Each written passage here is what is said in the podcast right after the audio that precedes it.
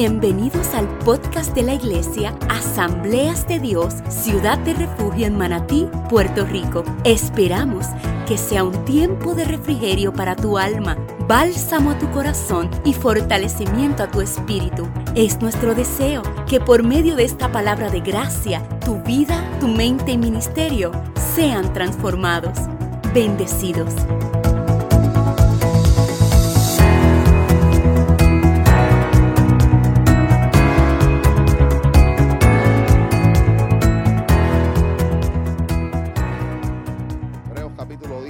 Del 35 al final, le hace a la gloria del Padre, del Hijo y del Espíritu Santo. Y la iglesia dice, dice, no perdáis pues vuestra confianza, que tiene grande galardón, porque os es necesaria la paciencia para que, habiendo hecho la voluntad de Dios, obtengáis la promesa. Porque aún un poquito y el que ha de venir vendrá y no tardará. Mas el justo vivirá por fe.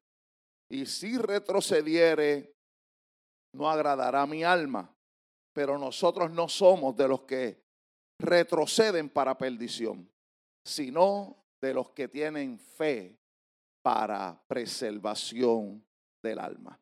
Señor, te damos gracias por esta poderosa mañana Permitirnos, Señor, estar aquí para exponer tu palabra tal y como tú me la has dado, Espíritu de Dios. Te pido en el nombre de Jesús de Nazaret que todas las mentes que están, todas las vidas y todas las mentes sean atadas al poder de tu palabra de manera tal que todo lo que, Señor, tú me has dado para hablar a tu pueblo, Dios del cielo, yo pueda transmitirlo tal y como tú me lo has dado, que me des las palabras correctas para, Señor, llevar tu mensaje y que este mensaje pueda ser vida en cada uno de mis hermanos, aquellos que están pasando por momentos de dificultad, aquellos que están pasando por momentos duros, Señor, que esta palabra sea reconfortando su vida, alineándolos al propósito y que podamos entender, Señor amado, todo aquello que tú nos has dado ya en Cristo para poder caminar en eso, Señor. Te lo pedimos en el nombre de Jesús. Amén y amén. ¿Puede tomar asiento? Hemos comenzado la semana pasada, comenzamos una serie de sermones llamada Broken y aunque sí nos quedamos en la, literalmente en la introducción eh, del primer sermón la semana pasada, queremos tratar de avanzar un poquito para, para tocar algunas áreas necesarias que son, que son eh, diría, esenciales a la vida de nosotros para nosotros poder entrar en un nuevo año con una mayor eh, eh, comprensión del propósito de Dios que opera en la vida de nosotros y adicional a eso sanar quizás algunas áreas de nuestra vida que posiblemente pensamos que estaban sanas, que no teníamos ninguna situación, pero cuando comenzamos a ver a la luz de la palabra, cada una de las situaciones que nosotros hemos enfrentado en ocasiones no estamos tan sanos como deberíamos y necesitamos pedirle al Espíritu de Dios que trabaje en esa área de nosotros. Le, dije la semana pasada que todos nosotros de alguna forma u otra hemos, hemos estado rotos en áreas de nuestra vida. Y hemos tenido, amado, nosotros que enfrentar quizás pérdidas, errores, traumas, traiciones, momentos de vergüenza, desaciertos e incluso muchos de nosotros hasta hemos tenido que enfrentar pecados y en ocasiones pensamos que todas estas cosas que cometimos eh, eh, sanaron en algún momento, pero a veces pensando y haciendo un análisis de nuestra vida, nos damos cuenta como que faltan piezas del rompecabezas. Alguien ha estado aquí en algún momento dado montando un rompecabezas y hay una pieza que no aparece. Y usted, y usted, por donde quiera que usted la vea, usted dice, wow, el paisaje nunca se verá completo hasta que estén todas las piezas encajadas y completas. Nunca se verá de la misma manera hasta que todo esté expuesto en su lugar. Pues en ocasiones nosotros estamos de esa misma manera. En ocasiones estamos rotos en alguna área. Pensamos que estamos siendo funcionales, incluso pensamos que nos estamos viendo bien, pero en ocasiones cuando hacemos nosotros mismos un análisis de nuestras vidas, descubrimos que tenemos áreas cojas, que tenemos áreas que no han sanado, que tenemos heridas en ocasiones abiertas todavía, que todavía están suturando y a veces duele cuando alguien habla de ella o toca de ella o, nos recuerda esa, esas áreas o procesos en nuestra vida. Y nosotros de una forma u otra necesitamos, amado, eh, eh, eh, conectar, estar completos de manera tal que podamos ser funcionales. Y en muchas de las veces, en un montón de ocasiones, nosotros estamos pasando estas situaciones, pero haciendo creerle a la gente que estamos bien, que nos vemos bien, que estamos completos, que nos va bien, que estamos felices. Pero cuando estamos solos, atravesando momentos duros y analizando, es que solamente podemos entender y ver cuán roto estamos y en ocasiones cuán lento estamos caminando debido a esas áreas que todavía en nuestras vidas no han sanado. La realidad más profunda es que esas heridas y esos dolores y traumas, si no se sanan, amado, terminan alojándose en el alma terminan alojándose en el alma y desde allí, desde el alma, es que comienzan a gobernar nuestra vida. Si bien es cierto es que no siempre son pecados, no siempre esas roturas nos dejan inhabilitados o sin poder hacer nada. Pero esos traumas que no se sanan en nuestra vida, esas roturas en ocasiones, no podemos seguir siendo lo suficientemente funcional. Y todos necesitamos estar sanos para de alguna manera u otra podamos no solo cumplir el propósito, sino ayudar a otros a que cumplan el propósito de vida. Nosotros somos seres tripartitas. Esto significa que tenemos espíritu, alma y cuerpo. Y aunque yo no soy un experto en la, en, la materia, yo leí un libro que me encantó mucho de Watchman Nee, que me ayudó mucho a entender este concepto de, de, ser seres tripartitas. Nosotros somos espíritu, alma y cuerpo. Y estos elementos que, que componen todo nuestro ser, dos de ellos son inmateriales, o sea, no se pueden tocar, el espíritu y el alma. Y tenemos uno que es el cuerpo, que es lo que el que reacciona ante todo el comando que le da el alma. O sea, el cuerpo funciona porque el alma constantemente le está diciendo qué hacerle a ese cuerpo. Y amado, y es interesante esto porque entender este concepto es un, un, poco complicado, adicional a que es profundo y no toda la teología tampoco cree que nosotros somos seres tripartitas. Hay una teología que piensa que todo lo que la Biblia habla del alma y del espíritu es una misma cosa. Pero hay, hay, hay otros que pensamos que nosotros sí somos seres, que tenemos espíritu, tenemos alma y tenemos cuerpo. Incluso la Biblia, el apóstol Pablo, hablando a la iglesia de Tesalónica, le escribe, le dice, y el mismo Dios de paz os santifique por completo. Y él dice, y todo vuestro ser, espíritu, alma y cuerpo sea guardado irreprensible para la venida del Señor. Amado, cuando la Biblia habla de ser santo, no solo habla de nuestro espíritu, sino que también habla de nuestro ser.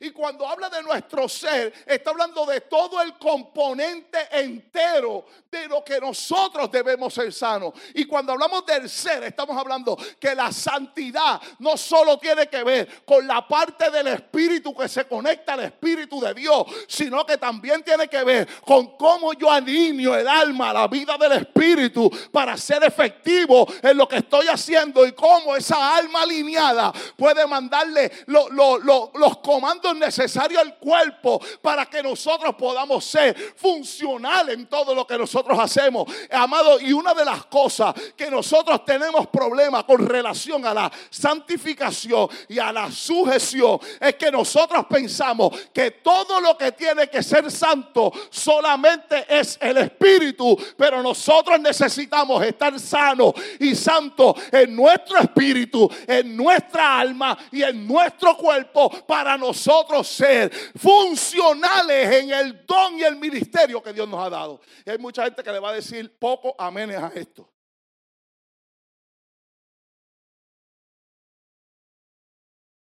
Le voy a decir por qué le decimos pocos amenes, porque es más fácil orar, ayunar y leer la Biblia que sujetar el alma a la vida del Espíritu. Y porque es más fácil decirle, decirle al Espíritu, eh, eh, eh, tenemos que hacer esto y tenemos que congregarnos y tenemos que santificarnos y tenemos que sacar tiempo de ayuno y tenemos que sacar tiempo de oración. Incluso es más fácil que someterle el cuerpo. Porque, amado, a veces con el cuerpo nosotros no podemos controlar ni la cuchara que llevamos para la boca. Y el cuerpo también tiene que ser santificado. Y el alma tiene que ser santificada. Así que el apóstol Pablo cuando habla de la santificación está hablando de todo nuestro ser entero, nuestro espíritu, nuestra alma y nuestro cuerpo. El problema es que nosotros pensamos que Dios nos quiere que nos santifiquemos en el espíritu, pero Él quiere que seamos santos en todo nuestro ser. Y esto implica el cuerpo y esto implica el alma. Y amado, seamos honestos porque muchos de nosotros sabemos cuando nosotros estamos fallando espiritualmente. Sea, esto no es algo que alguien nos tiene que decir, está fallando. Nosotros mismos sabemos que algo no anda bien cuando nosotros nos estamos alejando. Nosotros mismos sabemos cuando nosotros estamos eh, tratando de alejarnos del cuerpo, cuando estamos haciendo cosas, cuando estamos haciendo cosas que no debemos hacer y nosotros lo sabemos. Cuando dejamos de hacer algunas disciplinas que nosotros debemos hacer. Y usted sabe cuando se aleja de la iglesia, usted sabe cuando se desconecta del cuerpo, usted sabe sabe cuando deja de orar como antes. Usted sabe cuando deja de leer la Biblia como antes. Usted sabe cuando los momentos puntuales que usted hacía, usted deja de hacerlo. Y usted conoce también las consecuencias de hacer eso. Porque usted sabe que estamos débiles ante un mundo que nos está acechando. Y cuando nosotros, mira amado, no hay ni una persona que haya caído en algún momento dado de su vida. Que cuando usted tenga una conversación con él lo diga, todo esto viene porque me dejó cuidé, dejé de hacer cosas, me desconecté del Padre. Hay cosas que hacía que ya yo no hago. Nosotros lo sabemos en nuestro espíritu. Es por eso que nosotros tenemos la tendencia a, saber las cosas, pero alejarnos de ellas. Y hoy Dios te está diciendo, lo primero que usted y yo necesitamos resolver es el asunto espiritual, es el asunto de saber dónde estoy conectado. La vida del espíritu es importante, amado. No es solo hablar lengua, es saber que estamos unidos al cuerpo de Cristo y somos funcionales en donde Dios nos ha colocado, no importa las situaciones que estamos enfrentando. Ahora, lo más difícil para resolver no es saber si estoy mal espiritualmente, lo más difícil para resolver es el alma. El asunto del alma. Amado, déjame decirte esto porque de esto te van a hablar muchos psicólogos, incluso psiquiatras. Pero hay una perspectiva bíblica desde esto. Y es que la mayoría de nosotros identificamos esas áreas del espíritu que están fallando, porque las podemos identificar, las que le dije antes, pero también podemos identificar partes de nuestro cuerpo que están fallando. Usted sabe cuando su cuerpo no está funcionando bien. Que vayamos al médico o no, son otros 20 pesos.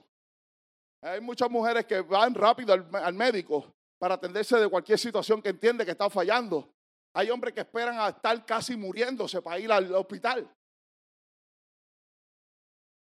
Esa es la, realidad.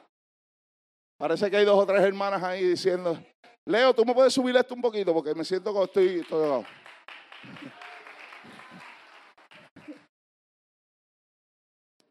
Pero es por eso que nosotros vamos a trabajar esta área del 12 al 14 de enero en el retiro de, hombres. para, para, para que todos estén alineados al propósito de Dios. Pero es fácil también identificar en nuestro cuerpo lo que está fallando.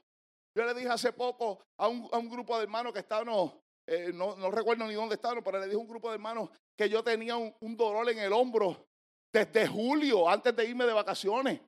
Todavía yo tengo ese dolor. Y yo vine a ir al médico hace como tres semanas atrás. Me sacaron placa y no tengo nada. El médico me, dice que lo que tengo es una bursitis ahí. Me mandó para terapia y medicamentos. Y estamos, estamos en terapia y medicamentos la primera vez en 48 años que voy a coger terapia. Estoy cogiendo terapia. Pero es fácil identificar áreas en nuestro cuerpo que no están funcionando. Cuando te duele un tobillo, cuando te duele una rodilla. Después de los ta, pasa eso. Usted no se levanta igual.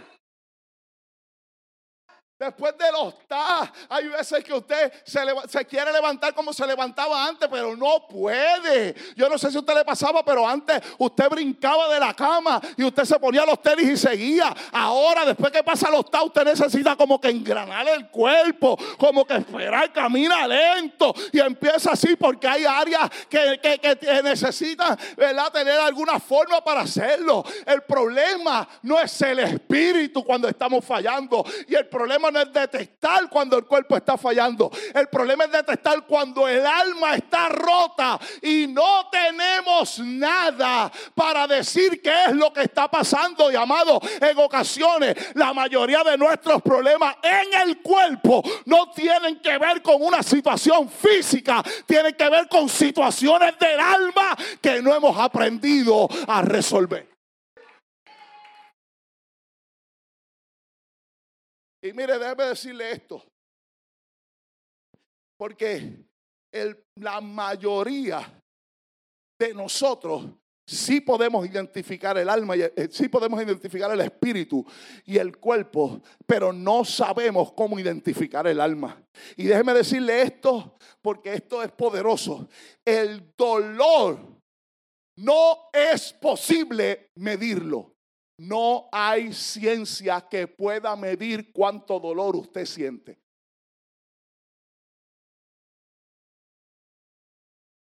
Y usted está pensando allá, todos, los que estudiaron medicina o están envueltos en eso diciendo, sí, sí, hay, no hay. Cuando usted va donde un médico, que el médico le dice, del 1 al 10, ¿cuánto te duele?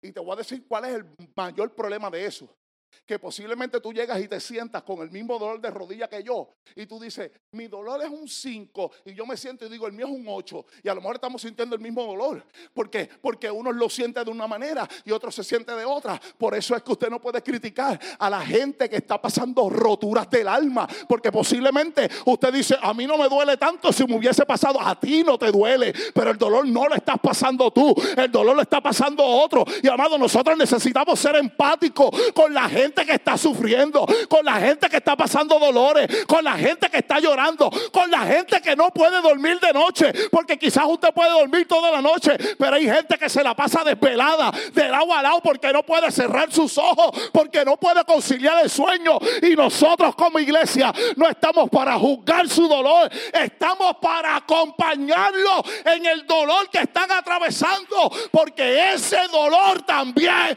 puede ser sano alguien que levante la mano si lo cree conmigo. Así que el dolor no hay posibilidad de medirlo. No hay ciencia que detecte cuánto dolor se puede sentir. Es por eso que el dolor que alguien siente no se puede comparar con el del otro. Porque solo el que lo siente es capaz de articularlo. Y en ocasiones lo que es peor aún, que hay gente que tiene dolores que ni siquiera pueden articularlo. Porque el mayor problema para un médico es que tú no puedas decirle lo que tú estás sintiendo. Y lo dije la, semana pasada. Si tú no puedes articular lo que estás sintiendo, no hay manera que te puedan recetar lo que tú, es, lo que tú necesitas al momento que tú lo necesitas. Así que es por eso que esos son los, los peores problemas, porque es precisamente los problemas del alma que sabemos que nos duele algo, que sabemos que hay algo roto, pero no sabemos lo que es. He tenido gente en mi oficina que me ha dicho, yo me he hecho cuanto análisis hay, cuanto laboratorio hay, yo siento que me estoy muriendo, pero no aparece nada. Mi cuerpo está en perfectas condiciones, no tengo ninguna condición ni ninguna enfermedad y yo no sé qué me está pasando. Cuando usted hace un análisis profundo de ellos, están rotos del alma. Amado, te voy a decir qué es lo que pasa. El alma es lo que le da función al cuerpo. Esto funciona de esta manera. Somos seres tripartitas, espíritu, alma y cuerpo. El espíritu es lo que le da vida al alma. Y el alma alimenta el cuerpo. O sea, terminamos haciendo con nuestro cuerpo lo que el alma está dictando. Imagínese usted un alma desconectada del espíritu un alma desconectada del espíritu y intentará buscar sus propios placeres. Por eso el apóstol Pablo escribiendo decía, es que yo tengo un problema porque lo que quiero hacer no hago y lo que hago no es lo que quiero hacer. Él está diciendo, yo no tengo un problema del espíritu, yo tengo un problema del alma. Y ese problema del alma es que yo ten, intento hacer cosas, pero ah, termino haciendo otras. Es más, el apóstol Pablo escribió con relación a eso en el capítulo 7 de Romanos. Él dice, yo soy un miserable, yo intento hacer algo, pero no puedo. Pero después en el capítulo 8 de Romanos, versículo 1, él dice, pero gracias. ¿Sabe por qué él dice eso? Porque ninguna condenación hay para aquellos que estamos en Cristo. Jesús le está diciendo, yo que el pecado me está trayendo, que estoy tratando de hacer cosas que el alma me está dictando, pero hay un una verdad y es que yo me uní a Cristo por medio de la fe y esa fe que tengo en Él no hace que yo sea un condenado por lo que estoy viviendo, sino que su gracia me atrajo, me amó y me acercó a Él, no importa lo que estamos viviendo.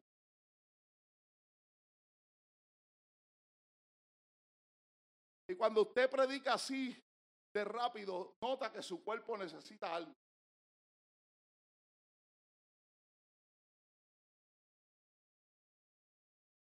Pero esto que el cuerpo me está pidiendo,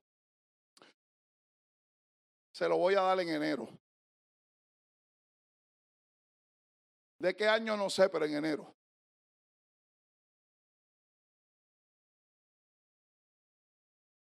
Aprenda esto, si el cuerpo le pide café, dele café. Y si el cuerpo no le pide café, dele café como quiera para que sepa que no se manda.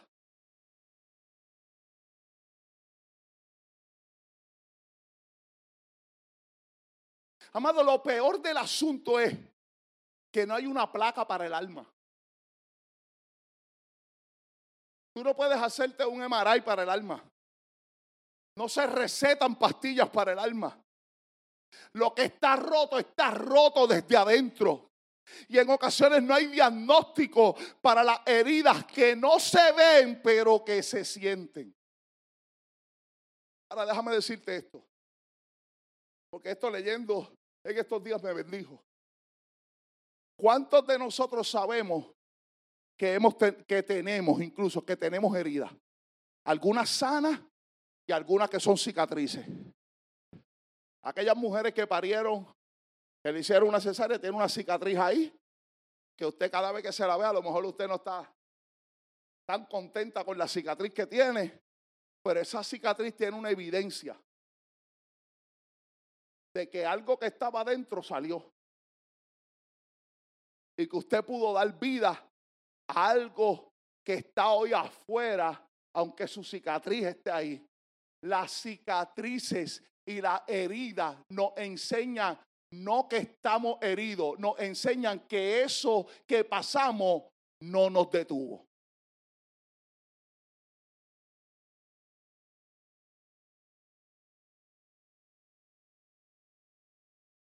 A veces constantemente estamos mirando nuestras heridas para decir qué mal me fue en ese tiempo. Qué bien te fue porque podías no tener una cicatriz hoy. Pero qué bueno que la tiene. Amado, yo siempre le digo esto y yo quiero que usted lo analice. Si nosotros elimináramos toda la herida y todas las cicatrices que tuviéramos, nos quedamos sin historia, nos quedamos sin saber de dónde nosotros vinimos. Gloria a Dios que a ti no te definen las heridas, gloria a Dios que a ti no te definen las cicatrices que tienes, gloria a Dios que a ti no te define lo que te pasó hace 10 años o 15 años atrás. En Cristo tú eres una nueva criatura y hoy estás donde estás, gracias a la gracia bendita de Dios que, se propuso llevarnos hasta el lugar donde estamos. Esas heridas son pasados, esas heridas cuentan algo de nosotros, pero no definen hacia donde yo voy. El Dios que nosotros servimos no está mirando tu pasado para bendecir tu futuro. Él te está mirando hoy porque Él tiene futuro de gloria para todos aquellos que estamos en Él.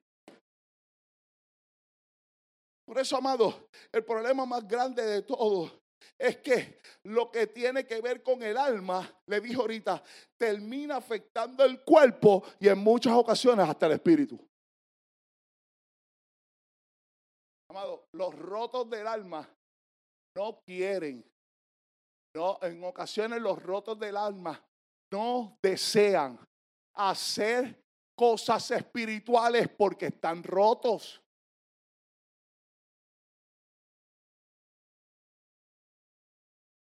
Te pregunta ¿por, ¿por qué yo no puedo orar como antes? Porque está roto y no ha sanado. No tiene que ver con el tiempo. Tiene que ver con que la misma alma está chocando con el espíritu y te está diciendo, no lo hagas, ¿para qué? Para volver a lo mismo. Está luchando el alma continuamente. Lo que saca a flote el alma es la vergüenza de lo que pasaste. Te voy a decir, yo quiero que los jóvenes me miren ahora, aunque todos pasemos por esto, pero yo quiero que los jóvenes me miren ahora, porque esto es importante.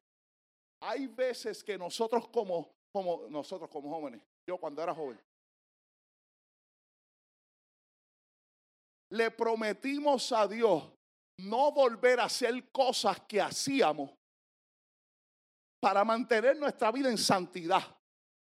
Y se lo prometimos y el problema es que estuvimos un día dos días, tres días y al cuarto día, ¡pum!, volvimos a caer en lo mismo. Y tú vuelves llorando al cuarto y dices, Señor, pero es que yo estoy luchando con esto y tú sabes que yo no lo quiero.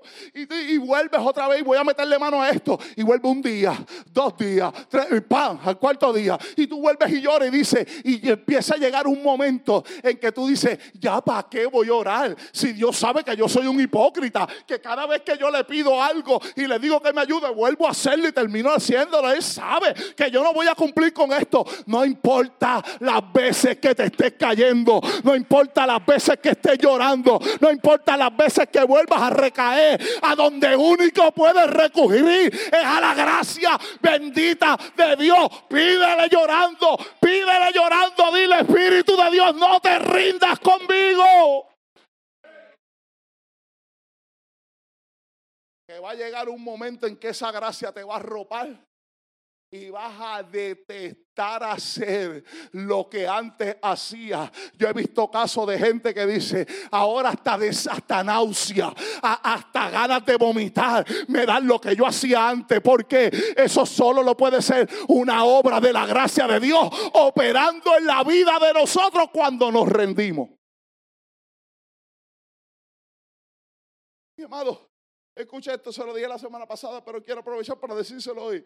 James Baldwin dijo, no todo lo que enfrentamos se puede cambiar, pero nada se puede cambiar hasta que no se enfrenta. No todo lo que enfrentamos se puede cambiar, pero nada se puede cambiar hasta que no se enfrenta. Dejar a un lado las cosas que tú sabes que te están matando, dejarlas puestas a un lado porque no tiene interés, nunca va a cambiar tu situación. Nosotros en algún momento dado de nuestra vida tenemos que enfrentar nuestras heridas y nuestros dolores. si nosotros no enfrentamos los rotos que estamos, nosotros no podemos sanar. ¿Usted sabe por qué la mayoría de la gente sigue roto en toda su vida? Porque nunca quiere comunicarle a nadie lo que está viviendo. Te voy a decir esto. Sí, tú puedes entregarle tu vida rota a Dios y tiene, tiene el poder para levantarte, pero Dios usa gente para restaurar gente. Voy a volverte a repetir, Dios usa gente para restaurar gente. Y cuando nosotros nos sometemos voluntariamente a la restauración del Espíritu, es como único podemos ser sanos. Mira, esta cuestión del alma no es un evento aislado en la Biblia. Esto, esto, esto, esto, se habla no solo en el Nuevo Testamento, sino que desde el Antiguo Testamento constantemente se está hablando del alma. Mira, mira cómo le escribe Moisés en la ley, diciéndole a los israelitas qué debían hacer con relación al alma. Él le dice en Deuteronomio 6:5, amarás al Señor tu Dios con todo tu corazón, con toda tu alma y con toda tu mente. ¿Sabe lo que él estaba diciendo? En palabras simples, él le estaba diciendo, ama a Dios, tu Dios, con todo tu corazón. Ámalo con todo lo que hay en ti. Ámalo con todo lo que tiene.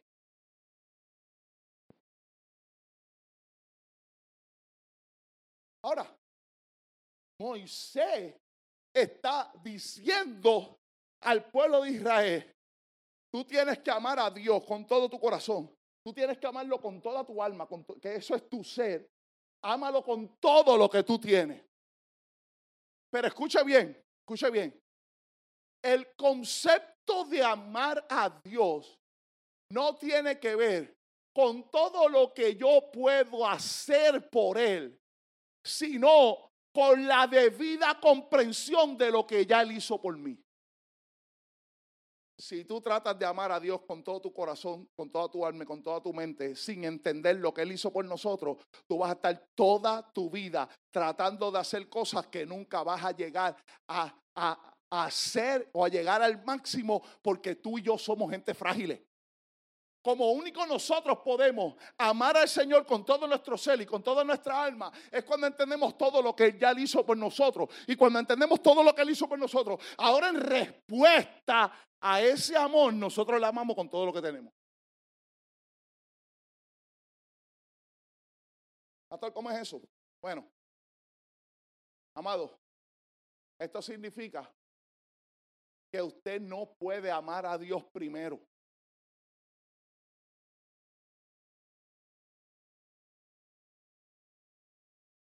¿Usted cree que nosotros podemos amar a Dios primero? El apóstol Juan escribiendo eso en su carta, él dice, y nosotros le amamos a Él porque Él nos amó primero. O sea, si nosotros no experimentamos el amor de Dios en nosotros, es imposible nosotros amarlo a Él. Nosotros le amamos porque lo hemos experimentado. Y como entendimos ese verdadero amor en nosotros, ahora nosotros respondemos y le decimos no solo, no solo a nuestro espíritu, sino también a nuestra alma y a nuestro ser, que debemos amarlo con todo lo que somos. Ahora, la pregunta que nosotros tendríamos que hacer es, ¿qué es el alma? El alma, amado,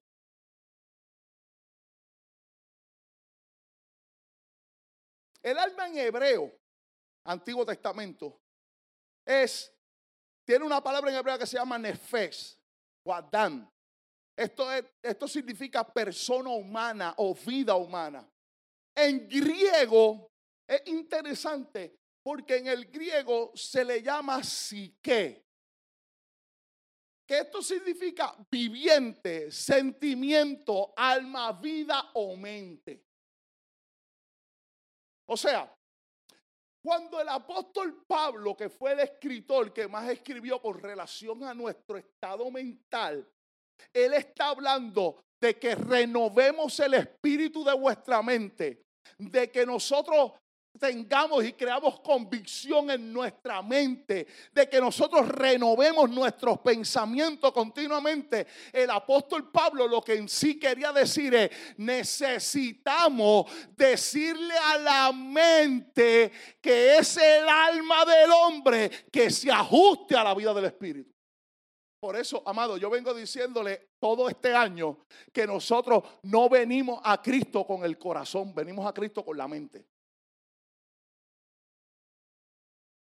Pastor, ¿por qué? Porque nosotros constantemente, ¿cuál ha sido nuestra, nuestra base de, de, evangelizar a la gente?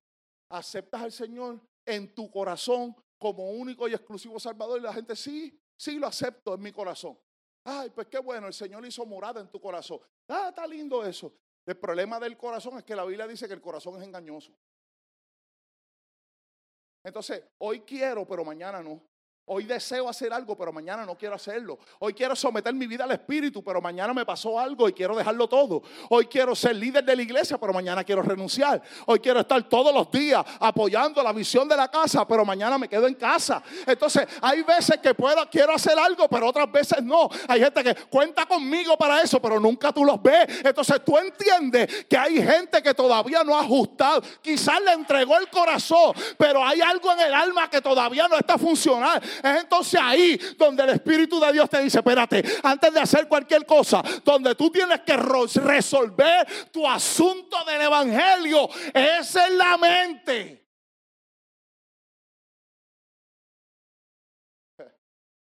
Por eso el apóstol Pablo escribiendo en Romanos 12, os ruego por las misericordias de Dios, que presentéis vuestros cuerpos en sacrificio vivo, santo y agradable, que es vuestro culto racional.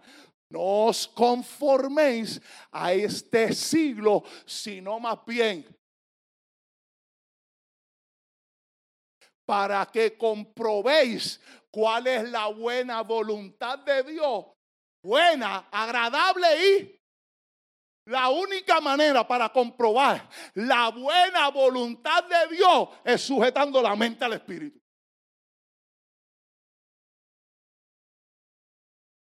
Amado, déjame decirte esto. Necesito decirte esto. Hay una separación entre lo que yo digo ser y lo que hago si mi mente no está ajustada a la vida del Evangelio. Por eso el apóstol Pablo dice, vuestro culto racional. la palabra griega para racional es lógica. Lo que Pablo estaba diciendo es, tú tienes que tener un servicio lógico del Evangelio según lo que dice de lo que hace. Él dice, no puedes hacer una cosa y decir que eres otra.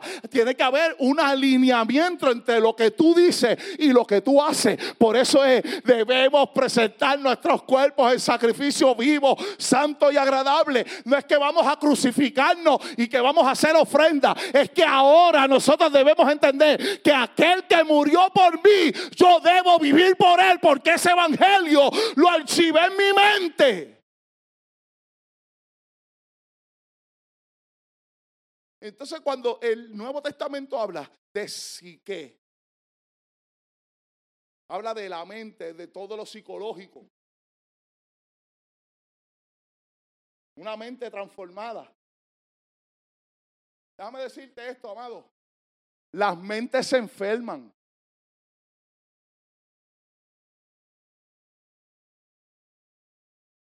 Y hay miles de razones por las que se enferma. Pero lo que tú vas archivando en tu mente es lo que te hace apto o enfermo para lo que tú debes hacer. Por eso lo que tú ves es importante. Por eso lo que tú escuchas es importante. Por eso con quien tú hablas es importante, porque todo eso tiene que ver con, lo que yo estoy archivando en mi pensamiento. Déjame, déjame, aprovechar este tiempo, vamos a hacer un, un paréntesis aquí. De, de, de, de, de 30 segundos para que usted entienda. Posiblemente usted escucha el mensaje el domingo, pero yo quiero que usted sepa también que además de que usted escucha este mensaje el domingo, queda en Facebook, usted puede volver a escucharlo. Y aquel que no puede volver a escucharlo o que no vino, puede escucharlo por la tarde. Y si no, puede escucharlo la próxima semana en el podcast. Y, y, y, todos los años termina eh, eh, eh, Spotify y Apple Music mandando un reporte de lo que escucha y quienes escuchan y demás. Y estamos viendo el reporte del podcast de la iglesia y me estuvo algo raro.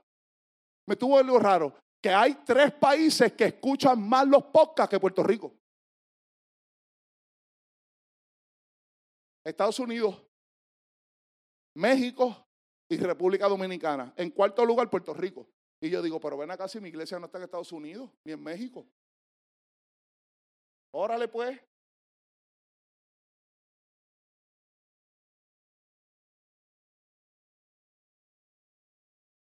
Y usted dirá, pastor, ¿y qué tiene que ver eso? Tiene que ver mucho.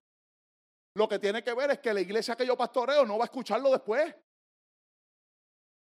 Y si usted estuvo aquí el domingo en vivo y, y está bien, pero hay gente que no puede venir todos los domingos que debería por lo menos entrar y escucharle eso. No te está consumiendo tanto tu data. No tienes que estar pendiente como el, con el Facebook ahí abierto. Puedes escucharlo. Esa para fe es por el oír. Usted sabe cómo nosotros podemos practicar el Evangelio. Cuando escuchamos el Evangelio, cuando escuchamos el Evangelio, cuando escuchamos el Evangelio, hasta el punto que lo entendemos y podemos practicarlo.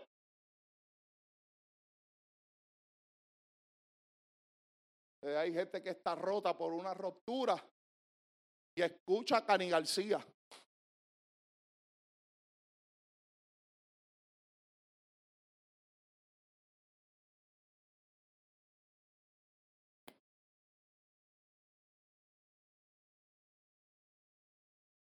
Hay algunos de la gente cristiana que no se atreve a poner su resumen de Spotify por las redes porque Spotify no miente y sabe lo más que tú estás escuchando.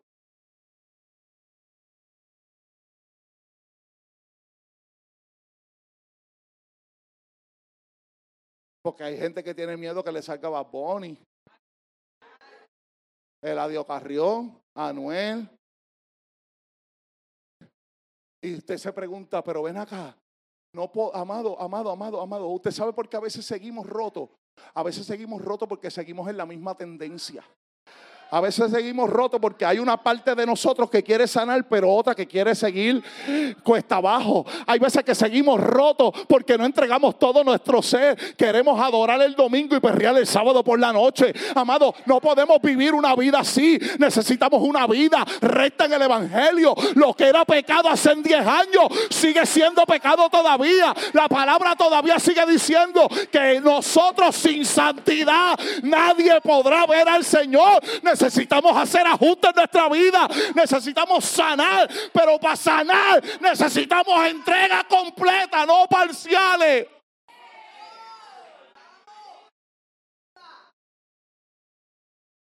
Y por esto que acabo de decir es que muchos no escuchan después el podcast.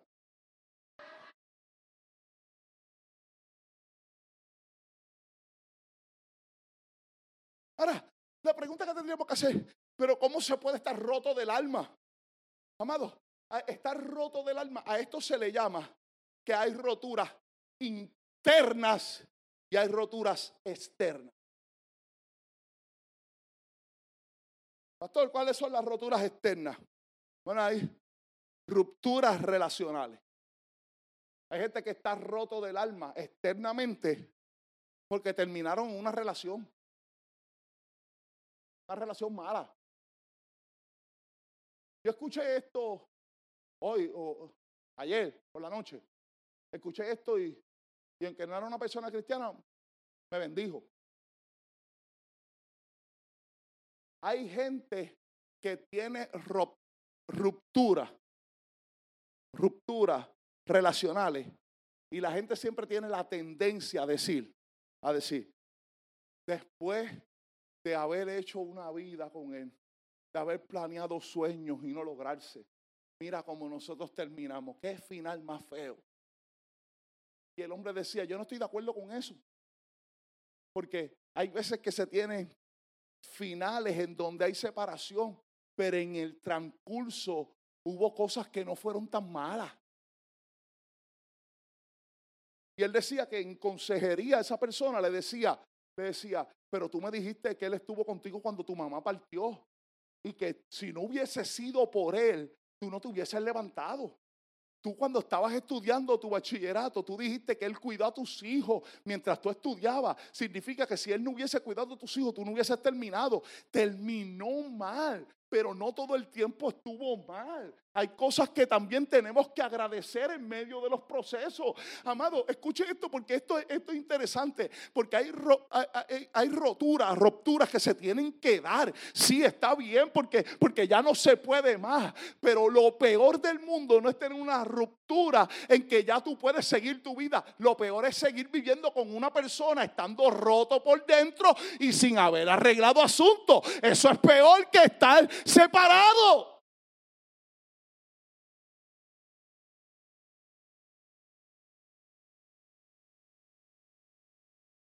No le meto mano a eso. Bueno, amado, nosotros vamos a tener profundas heridas en el alma externa.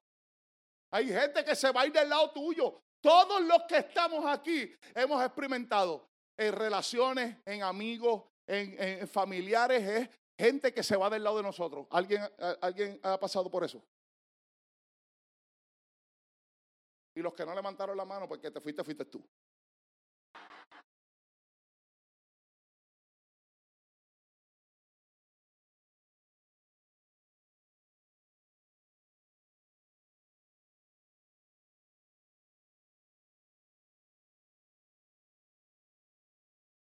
hablando con Ricky Hell. Y Riquel me dice, en todas las iglesias hay un borracho. En todas las iglesias siempre hay un loquito. Y yo miraba, yo, yo cuando él me dijo eso, yo miraba a mi iglesia así, yo decía, loco no, yo no tengo loco. Y él me dijo, y si tú no encuentras ningún loco, el loco eres tú.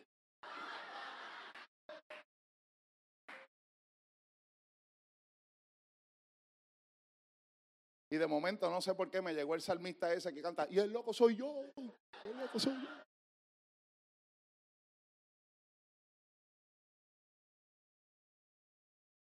Todos hemos tenido relaciones rotas. Todos hemos tenido algún tipo de pérdida. Desde pérdida del empleo, desde pérdida de seres queridos, desde pérdida de un animal. Todos nosotros de una forma u otra hemos tenido que dar cambios drásticos en nuestra vida.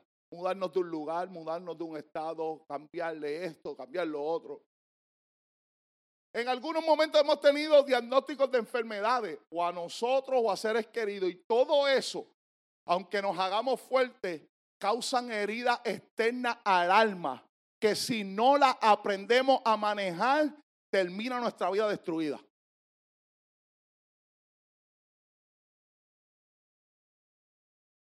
Te voy a decir qué le añade a estas roturas externas. Que tú intentes hablar con alguien y alguien te diga, es una bobería.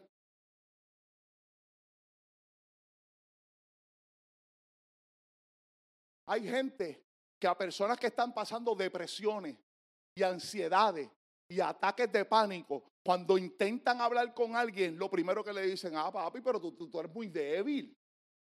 Tú eres emocionalmente débil. Tú necesitas fortalecerte. Débil. No es que tú no conoces el dolor. Es que tú no sabes que del 1 al 10 yo siento un 100. Eso tú no lo sabes. Es que, es que, es que, no, pues pídele a Dios, es que yo le he entregado a Dios, pero siguen los mismos, el mismo sistema, siguen las mismas situaciones. Amado, usted no está en pecado porque usted esté viviendo momentos de ataque, momentos de pánico, momentos de depresiones. Eso también llega, como llega la diabetes, como llega la alta presión y como llegan los dolores al cuerpo. Lo que hay es que manejarlo. Que dolores no tratados se convierten en una bola de nieve que cuando usted trata de salir ya no puede.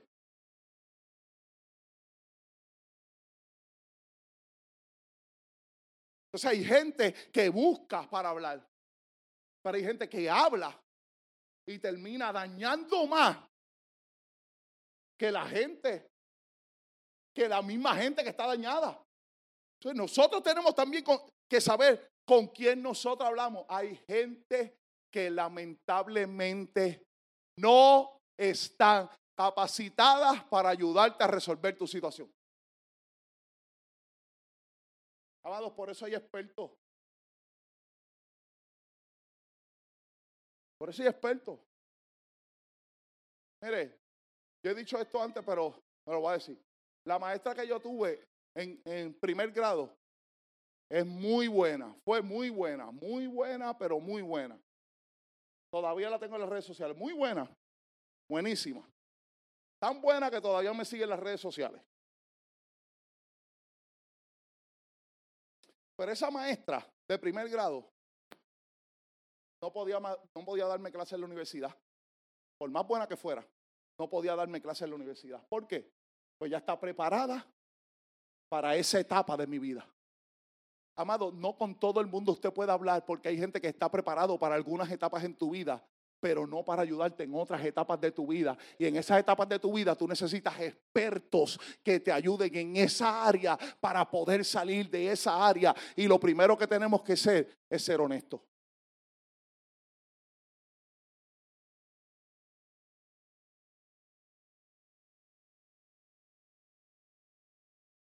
Ahora también tenemos problemas del alma, términos internos, internos. ¿Cuáles son los internos? Los internos son abusos en la niñez, físico, mental o sexual. Falta de paternidad, no tener una figura paternal. Pérdida de seres queridos, que no podemos lidiar con esas pérdidas. Y una de las que más está haciendo daño y la gente la pasa desapercibida, la falta de perdón te voy a decir esto y no me voy a detener ahí porque eso puede ser una serie completa con relación al perdón.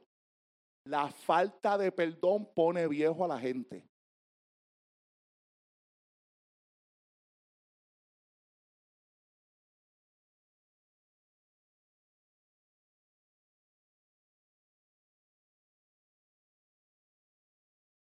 Los ves, todo hecho canto y tú dices, para la edad que tiene te ves bien si tengo 29.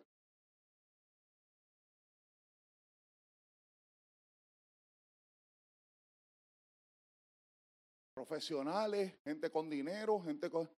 Amado, la déjame decirte esto, porque mira, Señor, perdóname por lo que voy a decir. No se necesita en ocasiones, no se necesita discernimiento del Espíritu para tú verle la cara a alguien que no quiere perdonar.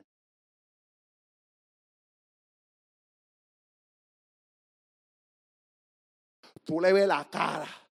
Y de tú verle la cara, tú sabes, está joto. Tú lo oyes hablando y tú sabes que todo es culpa de otro. Nada es culpa de ellos. Todo es culpa de, de, me hizo, de dijo, me estuvo aquello y todo el tiempo es así. Amado, tiene que llegar un punto en que nosotros seamos coherentes con el Evangelio. Y, y nosotros tengamos que ver, no, que yo quiero ser como tú. Tú quieres ser como Él, pero no perdona. Tú quieres ser como Él, pero no suelta. Tú quieres entregar. No, no, no. Me rindo a ti. Me rindo, pero no suelto algunas áreas de mi vida. Amado, tenemos que ser coherentes. Lo primero que nosotros debemos manifestar la vida de Dios es siendo perdonadores como Él.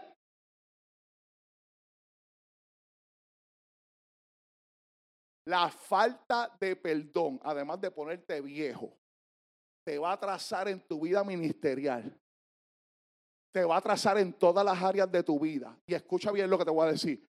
Lo que tú no perdonas te sigue acarreando a ti.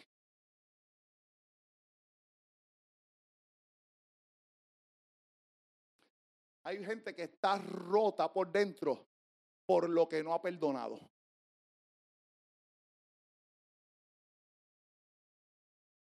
Nos enchismamos con Dios también. Hay gente que se enchisma con Dios. Porque nosotros queremos gracia para nosotros, pero no gracia para el que nos hizo daño. A ese no. A ese no. Mm, mm, mm, Cuando nosotros vemos el que nos hizo daño, que de momento prospera, que Dios lo bendice, que empieza incluso a predicar, y tú, el impío ese que me hizo daño a mí está haciendo todo eso. Debería Dios matarlo.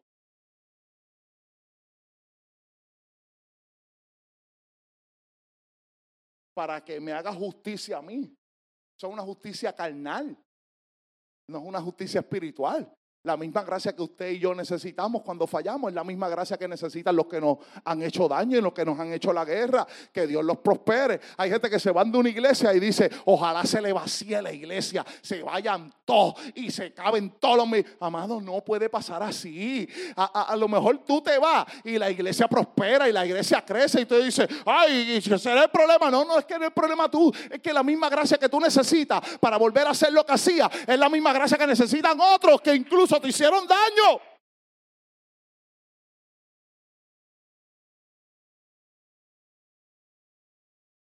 Dame, dame cerrar con esto. Que necesito decirlo. Cerrar con esto. Amado, cuando nos, mira,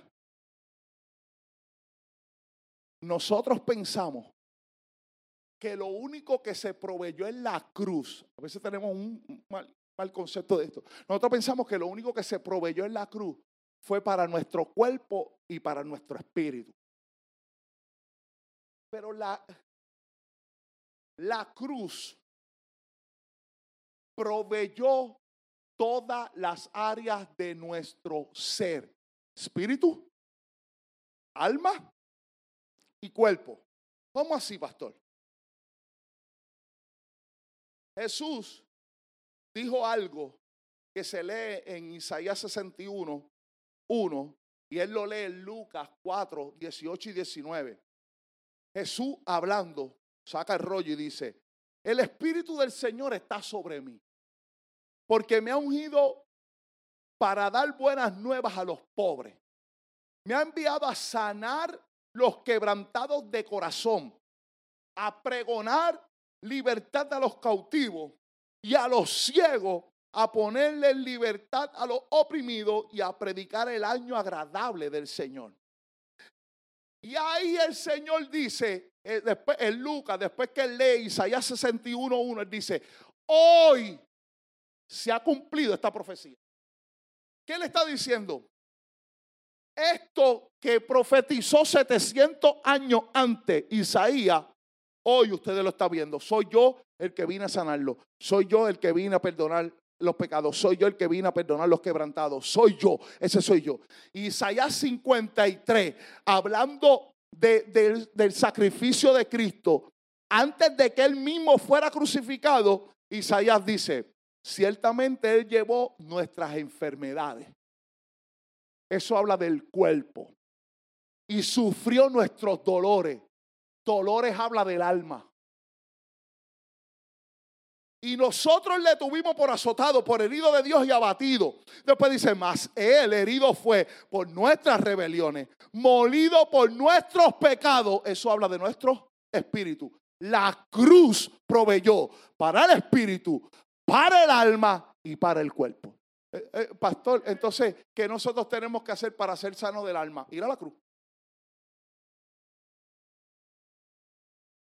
Es la cruz. ¿Cómo yo? Se lo dije el domingo pasado, pero ¿cómo nosotros podemos sanar un alma rota quebrantando nuestro corazón?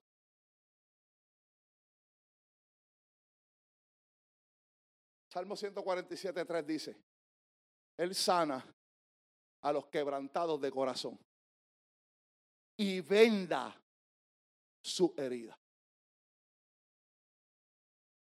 Amado, quiero cerrar con esto. No sé si te ha pasado. No sé si te ha pasado.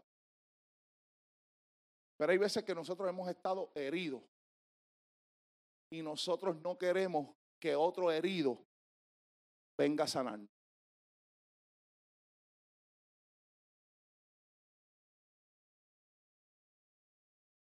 Y aunque esa no siempre es la norma, hay veces que Dios utiliza gente que ha estado más rota que nosotros para poder sanar áreas rotas en nuestra vida. Y tú y yo no somos quienes para cuestionar esto.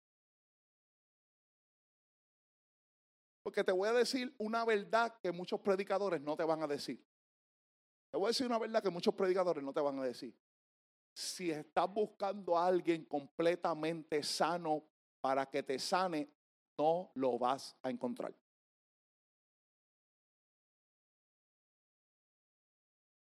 Porque todos nosotros en una área u otra estamos siendo sanados para poder ser de bendición a otros. Y mira, amado, escucha esto. Yo no sé si a usted le ha pasado, pero cuando nosotros estamos rotos del alma, nosotros queremos estar solos, escondidos, sin hablar. En ocasiones no queremos ayuda. Y ahí comenzamos a ver todo oscuro y todo negativo. Te voy a dar algunos ejemplos y no me voy a detener en ellos porque si no tenemos hasta, hasta el año que viene. Elías con una depresión profunda hizo que Dios le quitara la vida. Quítame la vida.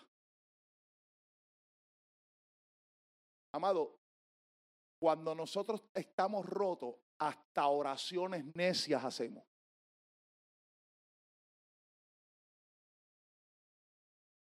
Qué bueno que Dios entiende el lenguaje del dolor. Te voy a decir por qué, por qué, por qué Dios entiende el lenguaje del dolor por medio de su Hijo.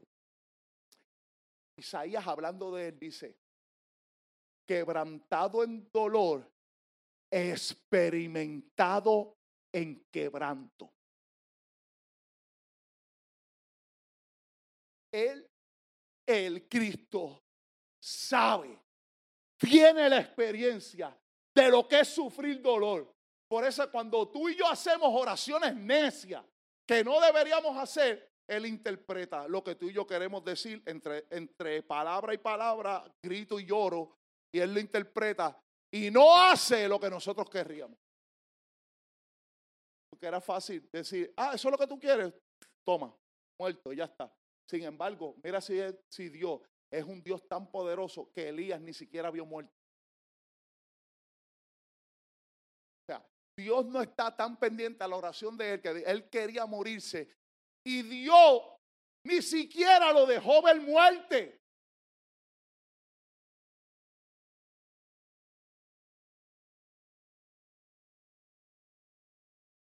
David se metió, Elías se metió en una cueva. Usted sabe que Elías se metió en una cueva, ¿verdad?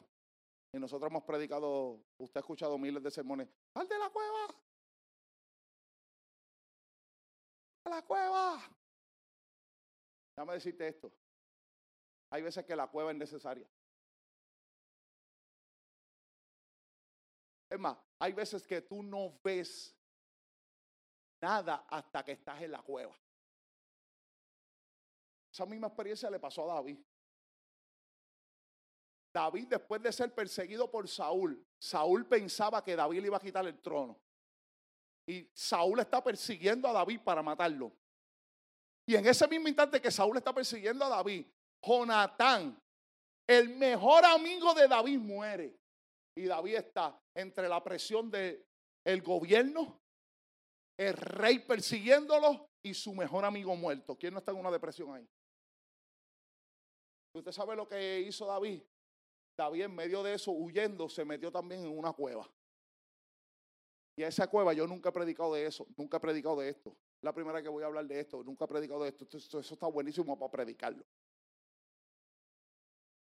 David se, se mete en una cueva que se llama la cueva de Adulam. Solo escondiéndose. Me encanta lo que dice Primera de Samuel capítulo 22, los primeros tres versos. Dice que estando David en la cueva solo, la casa de David y sus familiares se enteraron de que él estaba en la cueva y fueron hasta donde él estaba. ¿Cuánta gente fue? 400 personas a la cueva donde estaba David. Dice, qué bueno que su familia fue. Qué bueno que llegaron allí donde se encontraba solo. Te voy a dar una descripción de quiénes eran.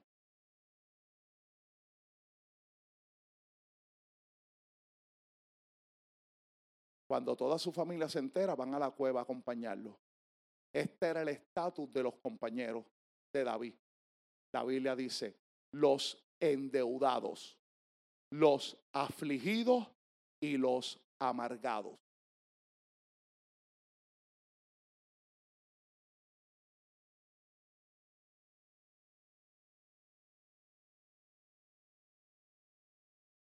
Corazón de águila, si llega a estar cobrando ahí, se hace millonario.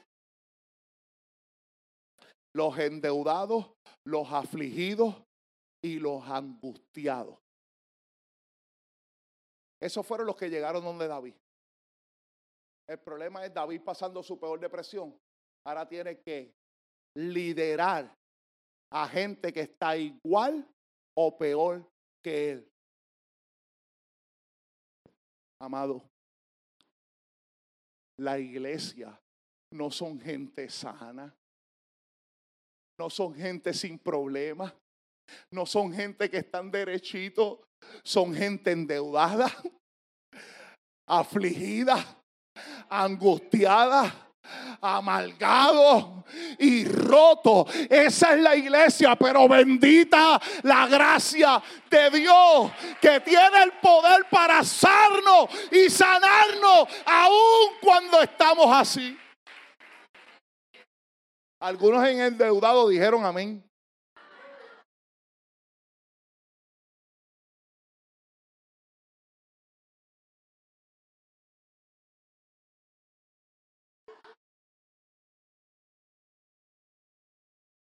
Ahora déjame cerrar esto.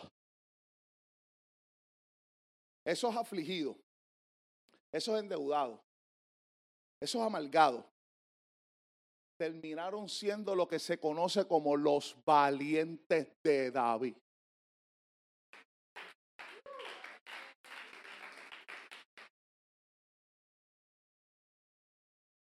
La pregunta es, ¿cómo Dios coge a un endeudado, a un afligido, a un amalgado, a un roto del alma y lo hace un valiente. La cueva. La cueva. La cueva. Porque la cueva es el lugar de adiestramiento. La cueva, el lugar donde tú estás y te sientes solo y te sientes que no vas a poder. Y Dios viene y te trae cuatro o cinco que están igual o peor que tú. Y tú dices, pero Dios mío, tráeme a alguien que me pueda ayudar. Y Dios en medio de tu crisis te está diciendo, no, es que te voy a usar a ti para que los ayudes a ellos.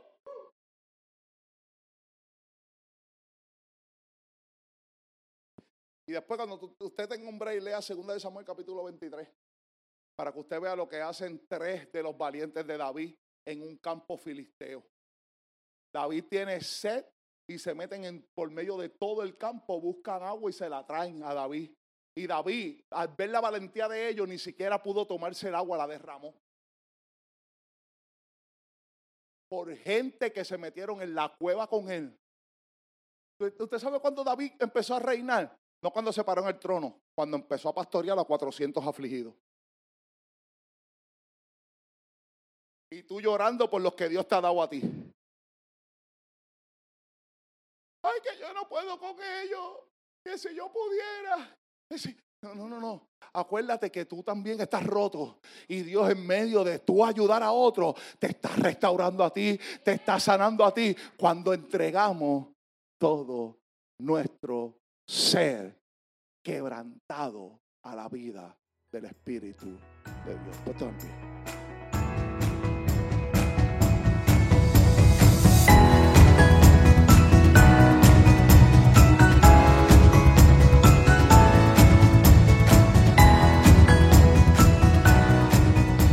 Gracias por escucharnos. Te invitamos a que nos sigas en nuestras redes sociales como AD Ciudad de Refugio. O si vives en Puerto Rico, te invitamos a que nos visites miércoles 7 y 30 de la noche y domingos 10 de la mañana. Bendecidos.